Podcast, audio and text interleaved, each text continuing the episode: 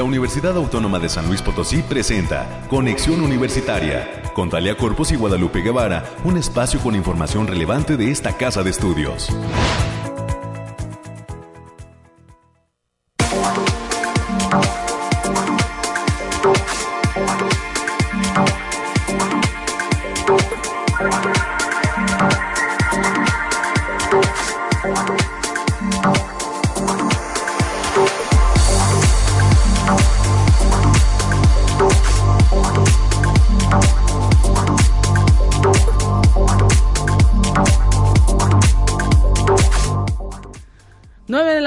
Punto, amigas y amigos, bienvenidas, bienvenidos a este espacio de conexión universitaria. Gracias a el equipo de Cabina 88.5 que nos cede los micrófonos de este espacio de conexión. Bienvenidas, bienvenidos. Iniciamos semana con mucha actividad. Gracias a toda la gente que está pendiente a través del 88.5 de FM, del 1190 de AM y en el 91.9 de FM en Matehuala. ¿Qué tal? Pues hoy, hoy tendremos detalles del clima más adelante con nuestra compañera Alejandrina Dalemese, que tendrá pues todos los detalles de lo que acontece en esa materia. Muchos invitados en este, en esta mañana de lunes. Y pues eh, bienvenidos todos. Recuerda telefónica de este espacio informativo en el 444 826-1347, 826-1348 los números para que se comuniquen esta mañana con nosotros. Además, también agradecemos todos los comentarios que nos deja la gente y la, eh, el público que está pendiente de este espacio de conexión universitaria a través del el Facebook eh, de Conexión UASLP. Gracias por también dejar ahí sus comentarios. Y recuerda que todas las entrevistas y los invitados que se eh, pues proyectan en este espacio están ya en, en Spotify en la cuenta de conexión UASLP que se ha creado especialmente para que usted pues reviva toda la información que le presentamos en este espacio y además también hay algunos resúmenes de estas entrevistas en el Facebook de Conexión UASLP. Ya tenemos en la línea telefónica y agradecemos que esté pendiente nuestra compañera Alejandrina Dalemese con todos los detalles del clima. Bienvenida Alejandrina, ¿con qué iniciamos semana en materia climática desde el Bariclim? ¿Qué tal? Un gusto saludarte. Lupita, muy buen día. Aquí te traigo el pronóstico para este 20 de septiembre, que es el pronóstico más acertado en nuestro estado. En general, para esta semana tendremos cielos medio nublados con lapsos sol importantes, potencial de precipitaciones puntuales con eventos de chubascos aislados, principalmente en zonas serranas. No se descartan bancos de niebla en zonas altas con vientos ligeros y ráfagas moderadas. Estas condiciones se presentan por un canal de baja presión que cruza nuestro estado en conjunto con la tormenta tropical número 32 en interacción con el frente frío número 1, lo que provocará potencial de un ambiente ligeramente cálido y lluvioso para la mayor parte de nuestro estado. Ahora, especificando por zona, en el altiplano potosino estarán con temperaturas máximas de 28 grados centígrados y mínimas de 15 cielos ligeramente nublados con lapsos de sol importantes, vientos ligeros de 5 kilómetros por hora y posibles ráfagas de 15 kilómetros por hora. Habrá potencial de precipitaciones, mayormente en zonas serranas y potencial de chubascos por las tardes noches. En la zona media tendrán temperaturas máximas de 30 grados centígrados y mínimas de 17. Cielos medios nublados con lapsos de sol importantes vientos ligeros de 5 kilómetros por hora y posibles ráfagas de 15 kilómetros por hora. Habrá potencial de precipitaciones con eventos de chubascos aislados, principalmente en zonas serranas, mismas que pueden presentarse por las tardes noches. En la Huasteca Potosina se encontrarán con temperaturas máximas de 34 grados centígrados y mínimas de 22. Cielos mayormente despejados con lapsos de nubosidad ligera. Vientos ligeros de 10 kilómetros por hora con posibles ráfagas de 20 kilómetros por hora y continúa ligero, el, continúa ligero potencial de precipitaciones puntuales principalmente en las zonas altas. Y en la capital potosina se presentarán temperaturas máximas de 25 grados centígrados y mínimas de 12. Cielos mayormente despejados con lapsos de nubosidad disperso pero importantes.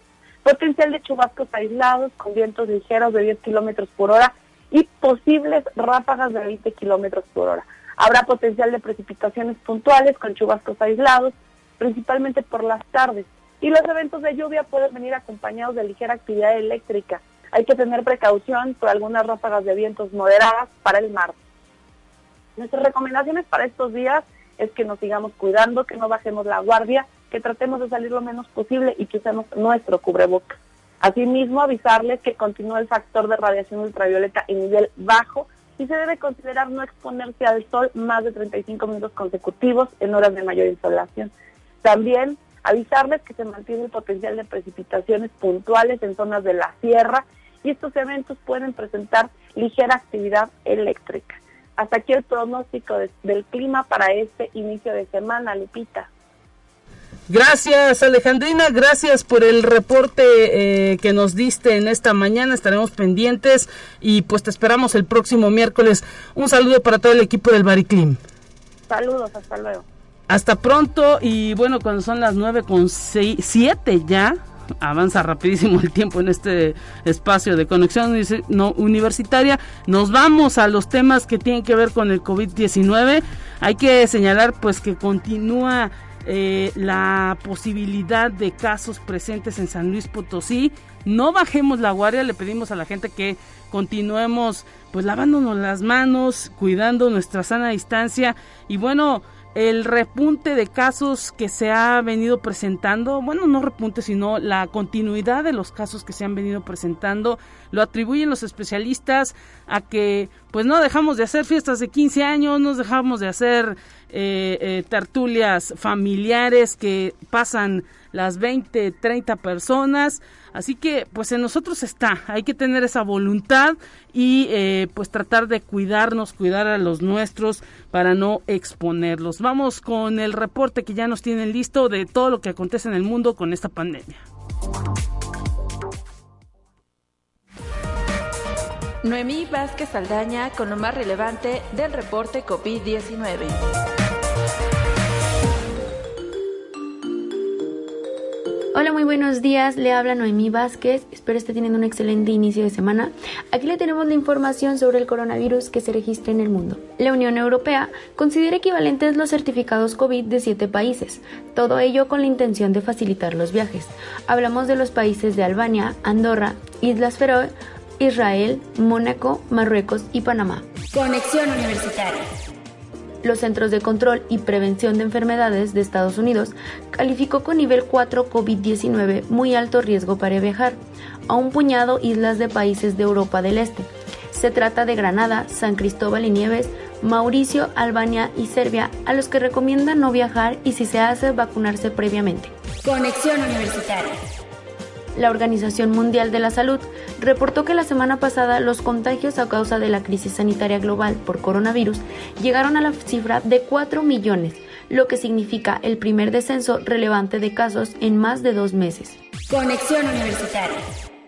Un número no determinado de gorilas del zoológico de Atlanta ha dado positivo a COVID-19 en las pruebas a las que fueron sometidos después de presentar síntomas como tos, congestión nasal y pérdida de apetito y están siendo tratados con anticuerpos monoclonales. En un comunicado, el zoológico detalla que están a la espera de la confirmación en un laboratorio veterinario nacional del resultado de las pruebas a los gorilas. Esto ha sido todo por hoy. Recuerde seguir las medidas necesarias ante el COVID y no dejar de cuidarse. Los esperamos el día de mañana con más información. Hasta pronto.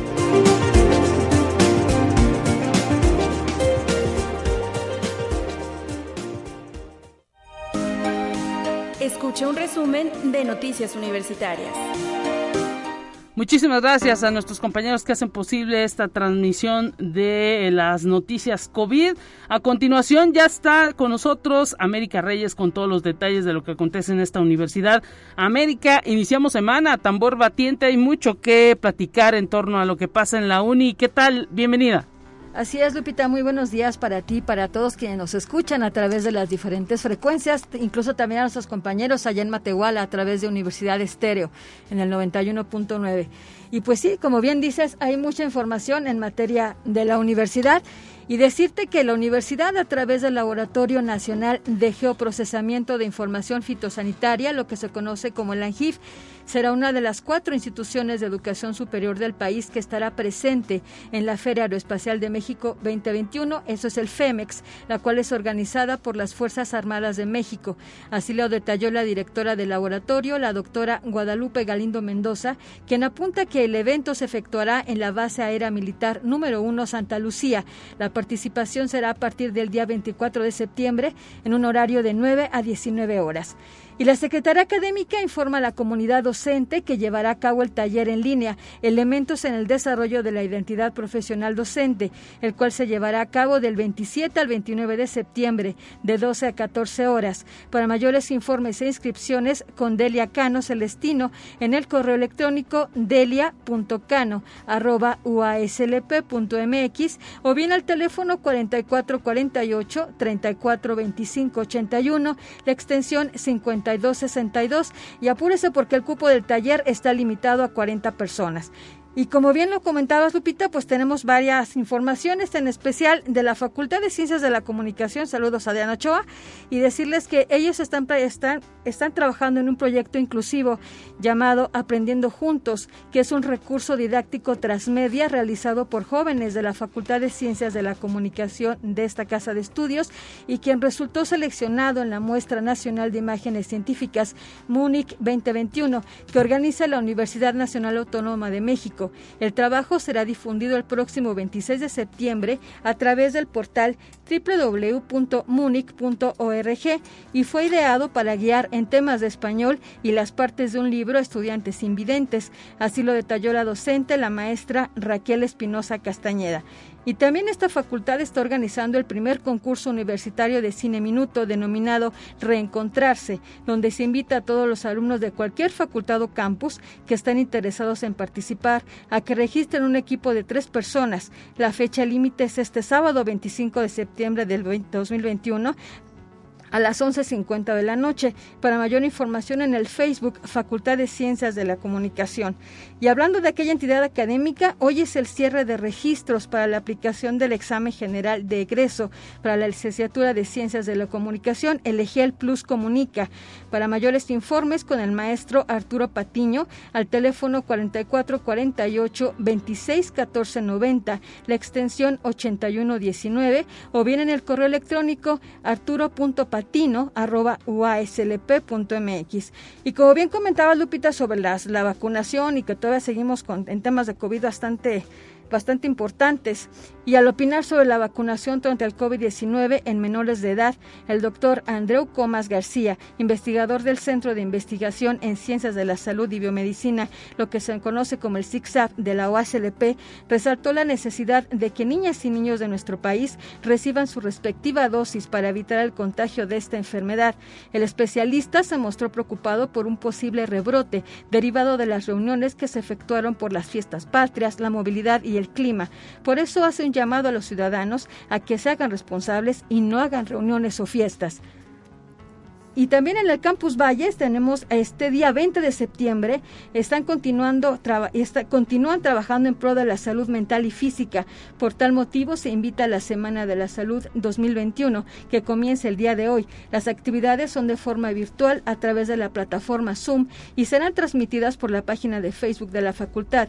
La primera actividad es el taller Resiliencia y Comunicación, por lo que los invitamos a seguir el, el Facebook de esta entidad académica, Facultad de Estudios Profesionales de la zona huasteca. Y también en aquella entidad, del 27 de septiembre al 1 de octubre, llevarán a cabo la Semana de Turismo Sustentable Así es, son pues muchísimas actividades América que tiene por ahí el Campus Valles y pues esperamos que haya mucha participación tanto de docentes como de personas pues externas. Está abierto a todo público este asunto de la Semana de Turismo y pues pueden consultar todo el programa a través del Facebook de Facultad de Estudios Profesionales de la zona Huasteca para todos los que pudieran estar interesados. Así que pues atención, estaremos también pendientes de lo que acontece en el Instituto de Investigación en Comunicación Óptica que viene también toda una semana de actividades y concursos por eh, la semana académica de ese instituto. Así que, pues bueno, mucho que, eh, mucha actividad que estar difundiendo a través de estos micrófonos América y te agradecemos tu participación en esta mañana. Un abrazo. Un abrazo y excelente inicio de semana para todos. Buen día. Muchísimas gracias América Reyes y a todo el equipo que hace posible esta transmisión de Conexión Universitaria. Estamos ya listos con nuestra primera invitada de esta mañana.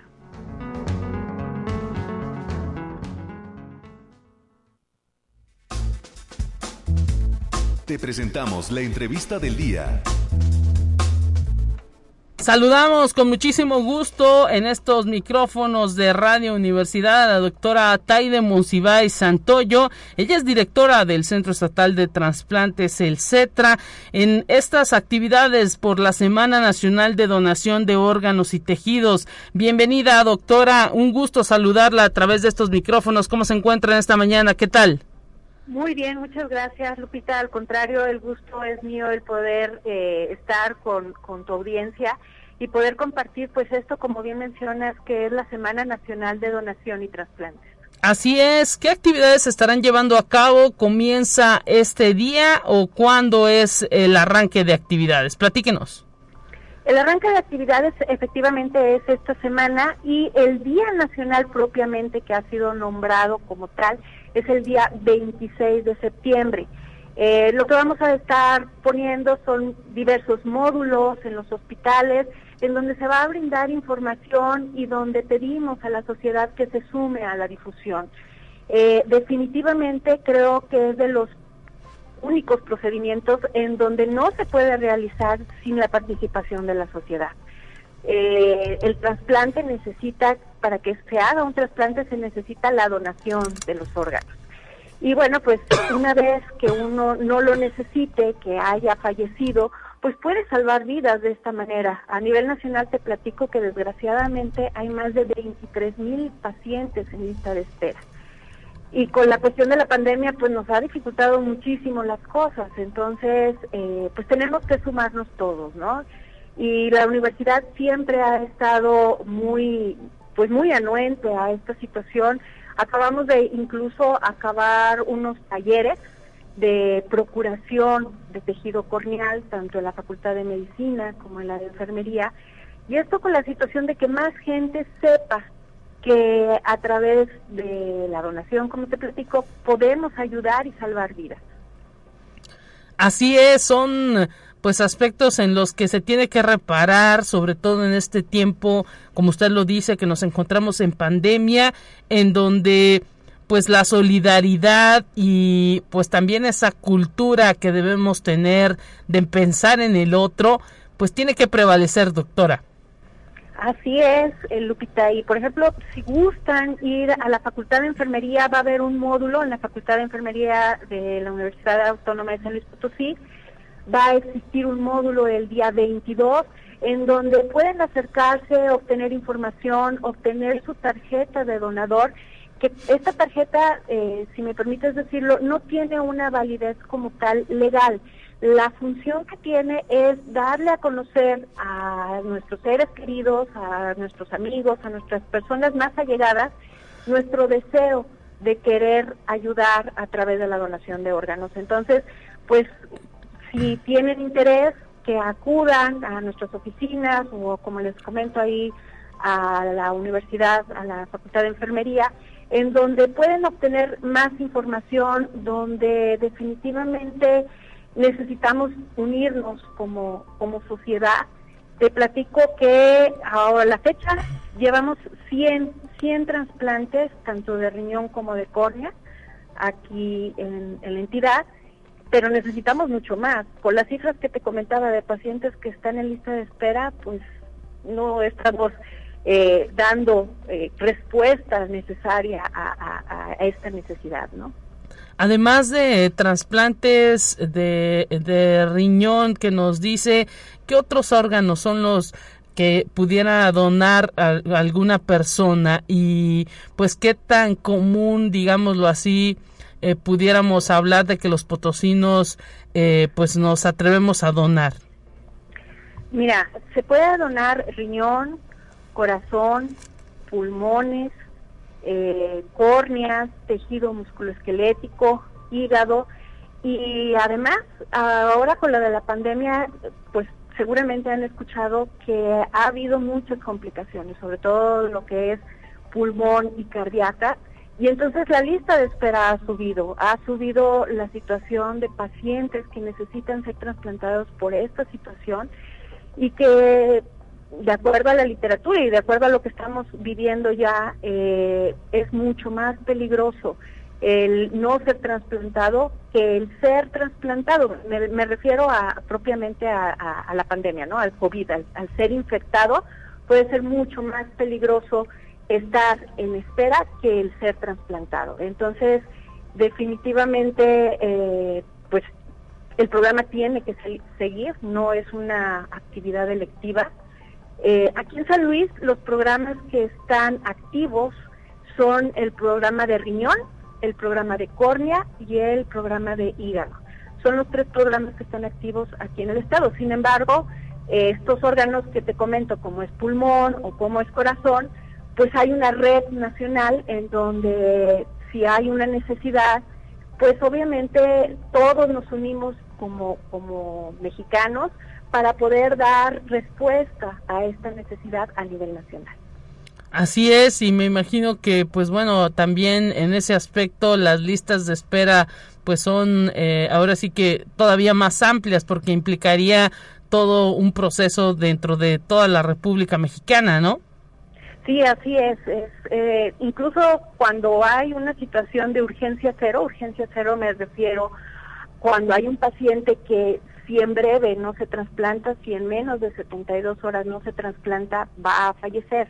Entonces se boletina a todo el país y es cuando te digo que, todos damos respuesta. Entonces sí estamos hablando de que hay muchos mexicanos que están en lista de espera y que las condiciones ahora eh, pues se complican, ¿no? Por, por, esta cuestión de la pandemia. Sin embargo, se han hecho estudios, incluso con la Universidad Autónoma de San Luis Potosí, a través del TICSAP, estamos haciendo ahí varios estudios donde nos permite eh, revisar que se minimicen los riesgos con nuestros pacientes que van a ser trasplantados. Se toman las pruebas de PCR para revisar que no tengan COVID incluso posteriormente también después de que ya fueron trasplantados y que ya han sido vacunados, se están tomando los niveles de anticuerpos. Entonces esto nos permite esta colaboración que estamos teniendo con la universidad nos permite que nuestros pacientes tengan una mayor seguridad. Interesante esto que nos comenta eh, doctora Taine Monsiváis Santoyo, directora del Centro Estatal de Transplantes, eh, platicando con nosotros a través del espacio de conexión universitaria. Nos quedan algunos minutos, pero pues siempre surge la duda, ¿hay que morir para poder realizar un trasplante o también cuando pues estamos vivos podemos apoyar al otro? También cuando estamos vivos podemos apoyar a, otros y no es necesario que seamos familiares. Lo que sí es necesario es que sea de manera totalmente altruista. Puede ser un amigo, una persona que tú quieres mucho y que decides compartir la vida a través de la donación. Y, eh, por ejemplo, lo más frecuente aquí en San Luis Potosí son el trasplante renal. Eh, lo único, insisto, es que debe ser de manera totalmente altruista, que ese deseo por ayudar no tenga ninguna cuestión económica. Y pues bueno, en vida puedes ayudar a muchísimas personas que también están en espera de un trasplante y que el estar conectado a una máquina verdaderamente es una situación que expresan los pacientes que es, aparte de que se sienten muy mal físicamente, lesiona a toda la, a toda la familia, ¿no? Eh, ¿Por qué? Porque pues ahí tienen que estar al cuidado, no pueden ir a trabajar, eh, toda la familia está en una situación de estrés constante y lo que ellos refieren siempre es que cuando son trasplantados la vida entera de toda la familia cambia. Entonces de verdad creo que es un programa muy bonito, pero como te comento, la sociedad entera tiene que participar porque sin donante no hay trasplante. Así es, y pues incentivar esta cultura de la donación, no solamente cuando pues eh, eh, nos eh, vamos de este mundo, sino también en vida, sobre todo pues si nos dice que la cuestión debe ser totalmente altruista, es simplemente pensar en el otro y pues ahora sí que someterte a los estudios, ¿no? De que le llaman histocompatibilidad Así es, son eh, estudios de histocompatibilidad. ¿Qué quiere decir esto? Que a lo mejor eh, tú y yo podemos tener el mismo tipo sanguíneo, pero no somos compatibles por algunas eh, situaciones de la sangre donde no permitiría que tú me donaras a mí tus riñones, por decir algo, y entonces si lo hiciéramos, ese riñón sería rechazado. Eh, ahora en la universidad con el ZigZag nos están haciendo estas pruebas y la verdad es que es un gran logro de la, de la entidad porque esto minimiza, minimiza mucho los riesgos de que vaya a haber un rechazo del injerto y que con esto vaya a haber complicaciones de los pacientes que, incluso lo pueden llevar a la muerte, no solo a la pérdida del, del riñón o del injerto, sino llevarlo a la muerte. Entonces, es un, un gran logro este laboratorio de histocompatibilidad es un laboratorio de punta, creo que podría decirte que es el mejor de, todo el país y que pues gracias a esto pudimos ser la entidad que inició primero los trasplantes en tiempo de pandemia.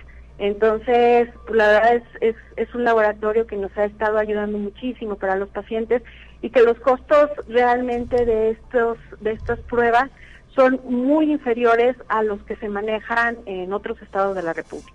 Así es, ahí eh, pues ahora sí que eh, está pues la Universidad Autónoma de San Luis Potosí eh, alzando la mano en esta materia de estudios para la donación de órganos y pues brindando servicio también a algunos estados vecinos de San Luis Potosí porque el tiempo resulta fundamental en este asunto de la donación. Es correcto, tenemos que correr y correr cuando hay una situación de donación. Eh, tenemos que hacer las cosas de manera muy rápida y muy precisa. Entonces, sin duda, este servicio que se está dando eh, ayuda muchísimo a que a que pues no vaya a haber ninguna complicación, que, que los pacientes, pues la función que, que tiene el trasplante es que vivan, que, que, tengan una mejor vida, una calidad de vida buena. Y gracias a esto, pues lo podemos así realizar. Pues eh, doctora Taide Monsiváis Santoyo, directora del Centro Estatal de Transplantes, le queremos agradecer su participación en este espacio de conexión universitaria. ¿En dónde, en qué página, en qué redes sociales encuentran al CETRA y pues todo ese programa de la Semana Nacional de Donación de Órganos y Tejidos? Eh, gracias, Lupita. Mira, estamos en Facebook, en Centro Estatal de Transplantes SLP, Instagram igual. Y bueno, nuestra página en Google, Centro Estatal de Transplantes, ahí podrán encontrar toda la información. Y nuestra dirección es en la calle de Scop 1050, Colonia Jardín, que con gusto podríamos recibirlos y darles información de manera presencial. Muchísimas gracias, doctora Taide Monsiváis Santoyo, directora del Centro Estatal de Transplantes. Enhorabuena por esta Semana Nacional de Donación de Órganos y Tejidos. Hay que estar pendiente de todas las actividades. Hasta pronto. Hasta pronto, Lupita. Muchas gracias. Nos vamos eh, con información, más bien nos vamos al corte, ya nos lo marca la producción, nos vamos al corte y enseguida volvemos con más. Es momento de ir a un corte. Enseguida volvemos.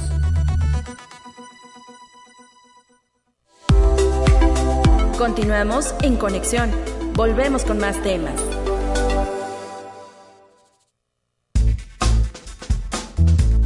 Te presentamos la entrevista del día. Estamos de regreso en Conexión Universitaria. Recuerde las líneas telefónicas en esta cabina que transmite desde Arista 245 en el centro histórico de la capital potosina 444 826 1347 444-826-1348, los números directos a la cabina de conexión universitaria. Y ya en este instante estamos saludando al doctor Mauricio Comas García, docente de la Facultad de Ciencias de nuestra universidad.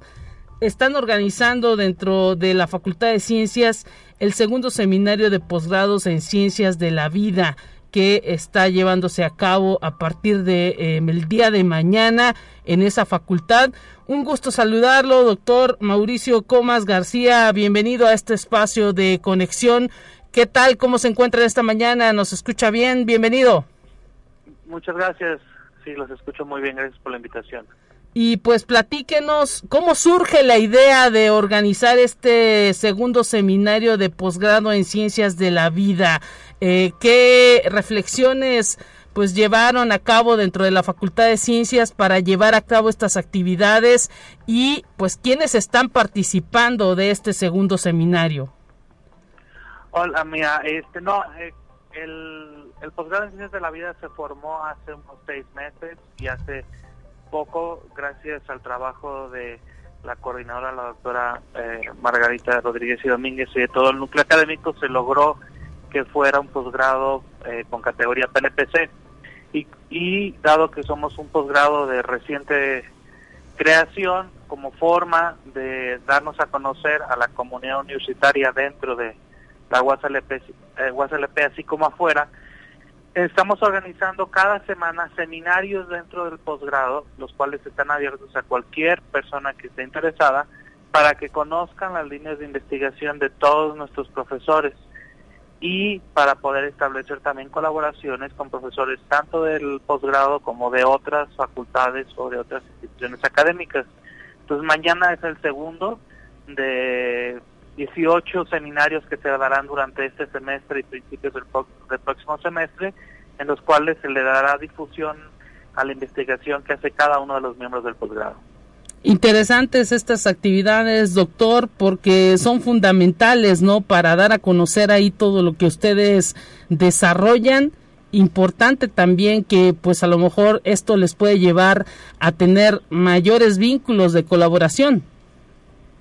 Así es, eso es importante porque al ser un posgrado de, pues, de reciente creación, eh, todavía no empezamos a tener gran cantidad de colaboración entre los miembros del posgrado, entonces es una eh, tarea de reflexión para poder colaborar entre nosotros, pero también para que otros miembros de la comunidad universitaria se den cuenta de lo que estamos haciendo y tal vez se puedan generar colaboraciones eh, ya que este posgrado lo que busca es ser interdisciplinario y multidisciplinario en el área de ciencias de la vida. Nos dice que está abierto para todo público. ¿En dónde lo transmiten y cuánto tiempo dura más o menos en promedio? Son todos los martes de 12 a 1 de la tarde. Eh, se hace por la plataforma Teams. Entonces cualquier persona que quiera unirse puede buscar en el en Facebook puede, puede buscar posgrado de ciencias de la vida y ahí encontrará nuestra página y por ahí me pueden contactar o me pueden mandar un correo a mauricio.coma arroba y con mucho gusto yo les mandaré el, el link. También está siendo pues eh, promovido eh, por las páginas de Facebook ahorita de de la facultad, de, perdón, de la licenciatura en biología y de la licenciatura en ingeniería biomédica. Entonces ahí se van poniendo los links de, del, de Teams para que se puedan unir a los seminarios. Perfecto, entonces eh, ustedes lo llevan a cabo eh, cada martes, nos dice. Así es, son todos los martes, mientras no haya día festivo, son todos los martes de 12 a 13 horas. Interesante esto y pues ahora sí que platíquenos un poco, usted que le ha tocado coordinar la posibilidad que tienen los docentes de participar. Eh, ahora sí que hay eh, inquietud de ellos de formar parte de este seminario. Claro, eh, una de las cosas importantes de este nuevo posgrado es el que está hecho de cuatro áreas, neurociencias, biología funcional, ecología integrativa y conservación y bioingeniería. Entonces son áreas de las eh, ciencias de la vida muy diversas y eh, esta es una manera de que nosotros podamos saber en qué nos podemos ayudar unos a los otros, cómo podemos hacer que este posgrado sea realmente multidisciplinario e interdisciplinario y también es una forma de enseñar a los prospectos de alumnos que eh, estén interesados en hacer un posgrado en esta área, pues todos los diferentes proyectos de investigación. Los seminarios buscan ser más de, pues, de divulgar las actividades que hace cada laboratorio, eh, más que ponerse a describir detalles finos de las investigaciones que realizamos, para así poder entender qué es lo que hacemos interesante pues todo lo que nos eh, comenta. Imagino que incluso pues a lo mejor desde la Secretaría de Investigación y Posgrado hay la posibilidad también de, promoverlos a través de las redes. Y pues bueno también nosotros acá en el, Departamento de Comunicación haremos lo propio para pues poder eh, poner las fechas cuando se estén presentando con antelación para que la gente pueda saberlo, ¿no? Así es, con mucho gusto ya tenemos el calendario hecho para todo lo que es 2020 y principio y enero del 2021 y con mucho gusto se los podemos pasar para que nos ayuden haciendo difusión y ya en el semestre del 2021 buscaremos hacer actividades eh, que sean un poco diferentes. Y bueno, también hablar un poquito del perfil que ustedes requieren de estudiantes que puedan ser parte de este posgrado. Eh, cada cuándo abren eh, pues convocatoria y cuánto tiempo tiene de duración este posgrado. Sí, la maestría eh, y el doctorado abren ingreso dos veces al año. Hubo a una cerró ahorita en el verano y ahorita si ustedes le ponen posgrado de ciencias de la vida, Facultad de Ciencias, encontrarán la página oficial y entonces ahí encontrarán eh, la convocatoria para ingreso a maestría. Ahorita está abierto el ingreso a maestría y a doctorado entonces ya está la convocatoria lista. Eh, cierra el 14 de diciembre, eh, la es el límite de recepción de solicitudes. Entonces, si se meten a www.fc.uaslp.mx diagonal PCV, ahí encontrarán eh, todos los este, requisitos para entrar tanto a maestría como a doctorado. La maestría dura dos años y el doctorado dura cuatro años. Perfecto, y pues como parte de este posgrado está este seminario de posgrado en ciencias de la vida, que es eh, la segunda ocasión que se lleva a cabo. Imagino que pues eh, eh, hay gran ímpetu por parte de los docentes para poder participar de tal manera que pues quizá esta actividad se pueda convertir en una tradición dentro de este posgrado, doctor. Esa es, esa es la idea de que las, las las ponencias de los profesores sean ya una tradición y que además eh, podamos ir incorporando eh, profesores invitados de otras universidades a estos posgrados para ir enriqueciendo la vida académica y cultural de la Facultad de Ciencias. Pues que así sea y esperemos que haya amplia eh, posibilidad de poder observar este estas actividades porque están abiertas para todo público y como bien nos lo dice tienen pues una amplia gama de temas. Así es, son temas muy variados y pues es interesante porque la idea es entender las ciencias de la vida desde diferentes áreas de, de la ciencia, lo cual es pues realmente único en, la universidad y en muchos posgrados. Por lo pronto, mañana la cita a las 12 nos dice, ¿y con quién sería? Las 12. Eh, mañana nos va a dar la, la eh, doctora, perdón, la doctora Laura Yáñez, nos va a hablar eh, sobre, ahorita se me, ahorita te doy el, aquí está el nombre, es la doctora Laura Yáñez nos va a dar, eh, nos va a hablar mañana de la historia natural del Chama. Ella es investigadora del Instituto de Investigaciones eh, de, Desérticas. Entonces ella nos estará platicando sobre este esta planta. Perfectamente, pues le queremos agradecer, eh, doctor Mauricio Comas García, docente de la Facultad de Ciencias, que haya platicado con nosotros sobre este segundo seminario de posgrado que se lleva a cabo dentro del posgrado en Ciencias de la Vida que se imparte en la Facultad de Ciencias de nuestra universidad. Todos invitados a estar pues pendiente de este de estas actividades y de la manera en que se divulga toda la investigación que realizan. Un abrazo, doctor. Gracias, muchísimas gracias. Hasta pronto, nos vamos nosotros en la producción a una información. El resumen nacional está ya listo con toda la actividad que tienen otras instituciones de educación superior en el país. Vamos a escuchar.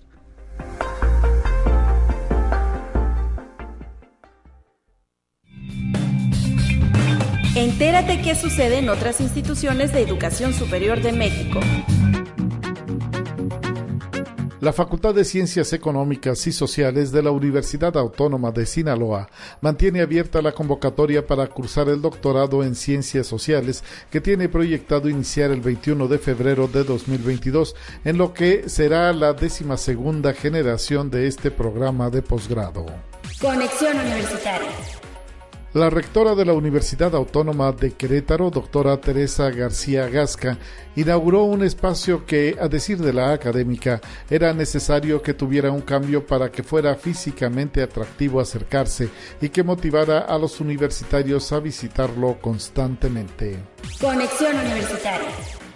El Centro de Vacunación de la Universidad Autónoma de Aguascalientes ha aplicado más de 195 mil dosis a lo largo de seis meses. La Universidad Autónoma de Aguascalientes ha abierto sus puertas a las personas de distintas edades que acuden a recibir los biológicos como parte de la campaña nacional de vacunación contra la COVID-19.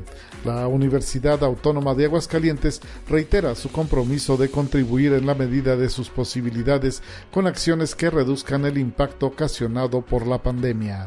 Conexión Universitaria egresados de la Universidad Autónoma del Estado de Hidalgo crean proyecto de nuevo centro cultural en Hidalgo, el cual busca ofrecer a las y los creadores de la entidad y estados circunvecinos un nuevo foro en el que puedan desarrollar, experimentar, así como dar a conocer su producción artística. La primera exposición colectiva está integrada por artistas emergentes de la entidad y el Estado de México. El centro estará abierto a todas las disciplinas artísticas.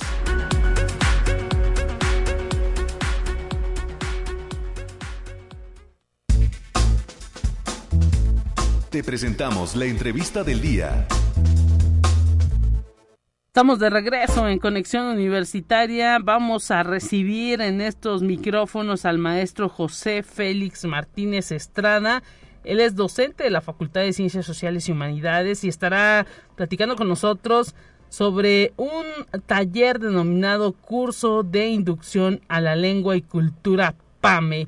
Bienvenido, maestro José Félix. Un gusto saludarle. Guadalupe Guevara al teléfono. ¿Cómo se encuentra en esta mañana de lunes? ¿Qué tal? Pues este, muy bien. Me da gusto que estén comunicándose conmigo y pues este, para mí es un honor este, participar en este taller porque para nosotros este pues es una difusión de nuestra propia lengua de esta de ese territorio del ejido de La Palma, municipio de Tamazopo, San Luis Potosí. Hasta allá nos estamos comunicando, ¿usted está ahorita en ese lugar? Así ves, aquí estoy en este territorio. Mire, el pueblo Chihui. Se denomina pueblo Chihui.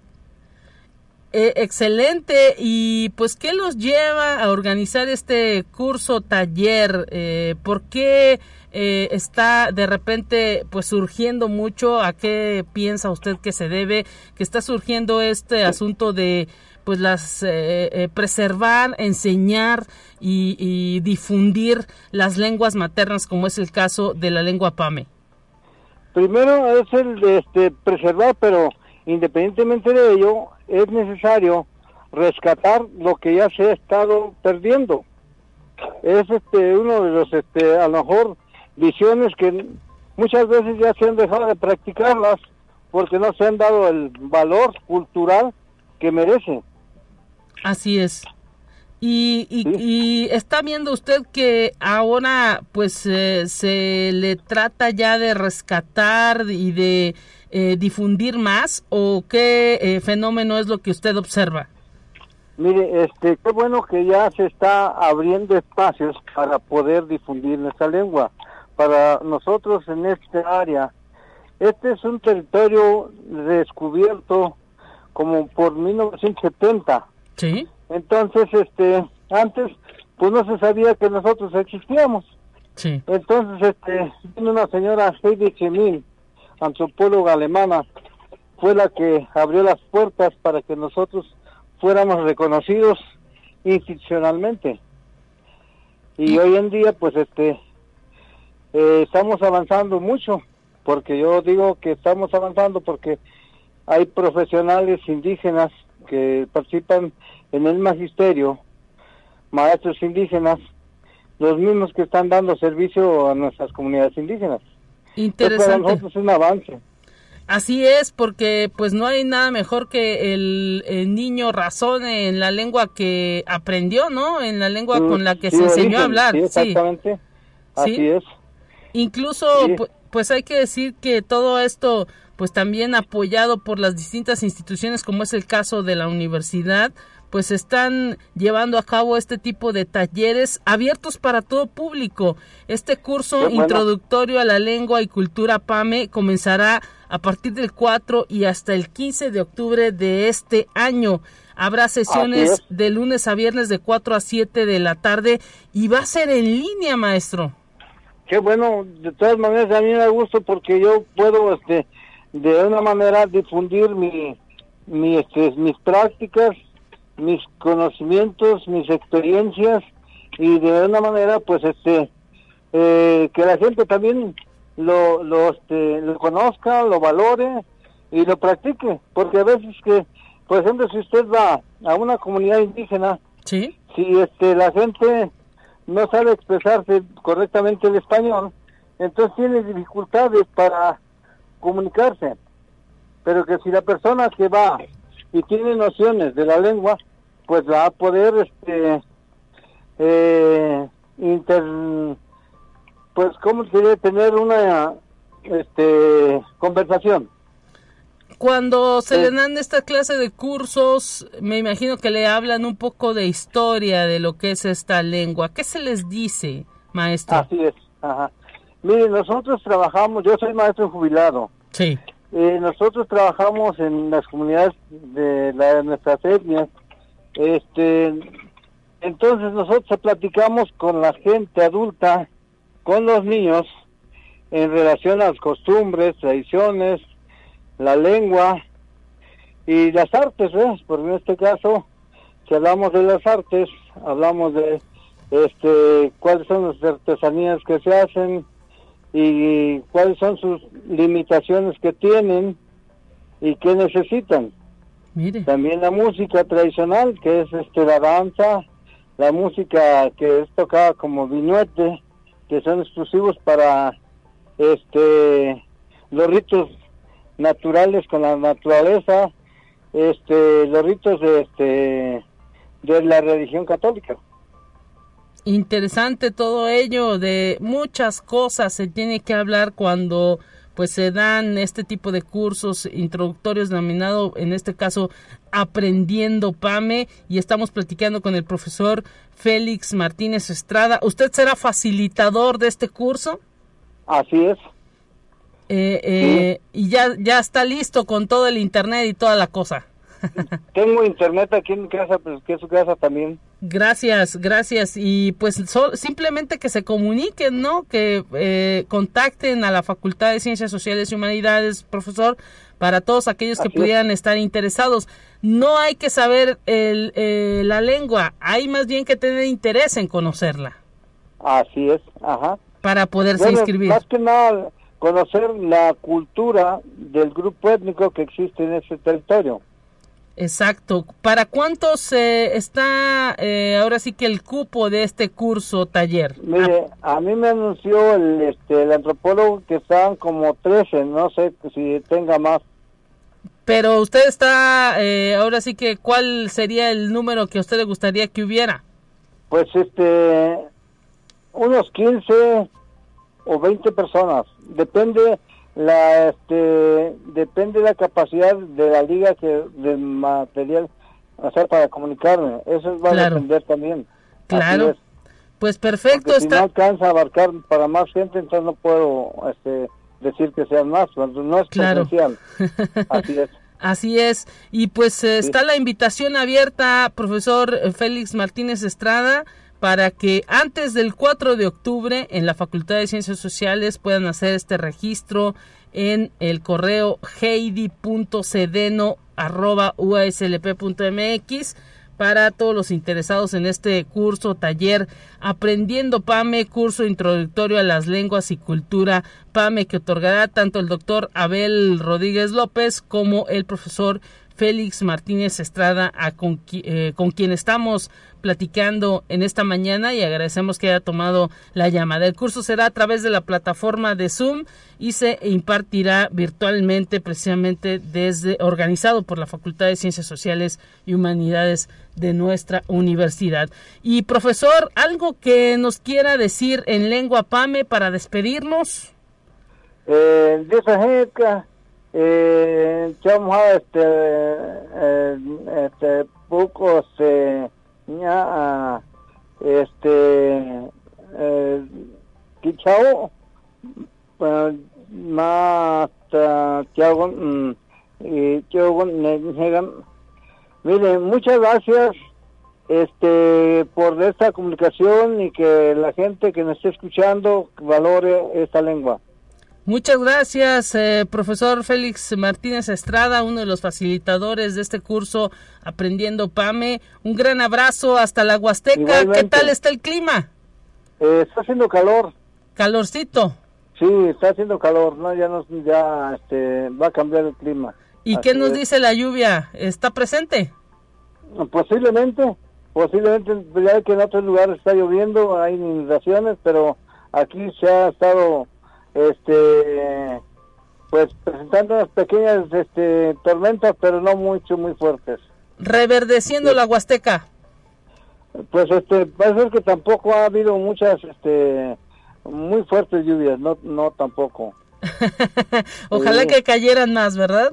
Sí, no, pues este, ya ve que en otros lugares, este, acabo de escuchar un anuncio que, ya ve que, este, en el noticiero anunció que en Hidalgo, este, por Tula, no sé qué parte, está todo inundado. Sí, claro. Entonces, este, aquí afortunadamente nosotros, este, estamos, este, libres de este peligro.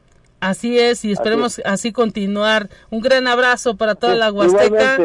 me da gusto que estén comunicándose conmigo, para mí es un honor y este espero que les guste este taller y que no sea el único, que se siga expandiendo nuestra cultura, nuestra lengua y que se dé el valor este que se merece este este grupo étnico. Claro que sí y le agradecemos esta comunicación en Radio Universidad al maestro Félix Martínez Estrada, uno de los facilitadores de este curso Aprendiendo PAME que organiza la Facultad de Ciencias Sociales y Humanidades. Un abrazo, hasta pronto. Igualmente, me da gusto que estén conmigo. Hasta luego. Nos vamos, nos vamos ahora a cerrar este espacio informativo, lo despedimos y lo dejamos con la información que tiene que ver con los temas científicos y mañana mi compañera Talia Corpus a partir de las 9 estará con ustedes. Hasta pronto.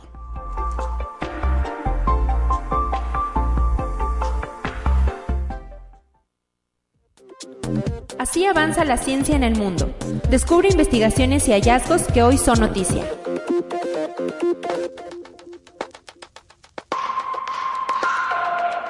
Adiós a las contraseñas. Los usuarios de productos de Microsoft ya no necesitarán claves para acceder a sus cuentas. Para iniciar sesión, al usuario se le enviará una clave de seguridad o un código de verificación por SMS o al correo electrónico. La nueva función se implementará en las próximas semanas. Microsoft destaca que esta herramienta es opcional y que siempre se podrá regresar a las tradicionales contraseñas. Conexión Universitaria. Hyundai planea lanzar una red de taxis voladores. Se planea lanzar el servicio en Estados Unidos, Australia, Corea del Sur y en países del sudeste asiático y Europa, pero la primera base se inaugurará en la ciudad de Coventry, en Inglaterra, a principios del 2022. En los próximos cinco años, la compañía tiene previsto crear una red de más de 200 instalaciones de movilidad aérea eléctrica en todo el mundo. Conexión Universitaria. Descubren que nuestros móviles están contaminados con patógenos y debemos limpiarlos regularmente para evitar futuras pandemias Un equipo de investigadores descubrió que los teléfonos están contaminados con patógenos peligrosos como bacterias y virus que revierten las ventajas de lavarse las manos si no se limpian. Los teléfonos móviles deben verse como una tercera mano y deben desinfectarse o lavarse con la misma regularidad que estas. Conexión Universitaria. Samsung y Xiaomi se burlan de Apple y sus nuevos iPhone 13 los rivales de la compañía de Cupertino recordaron que algunas de las características del iPhone 13 no son nuevas y que las de sus dispositivos incluso las superan. Samsung Mobile US mencionó que sería genial si el iPhone 13 se pudiera doblar por la mitad, en una aparente referencia a los nuevos smartphones plegables de la marca surcoreana.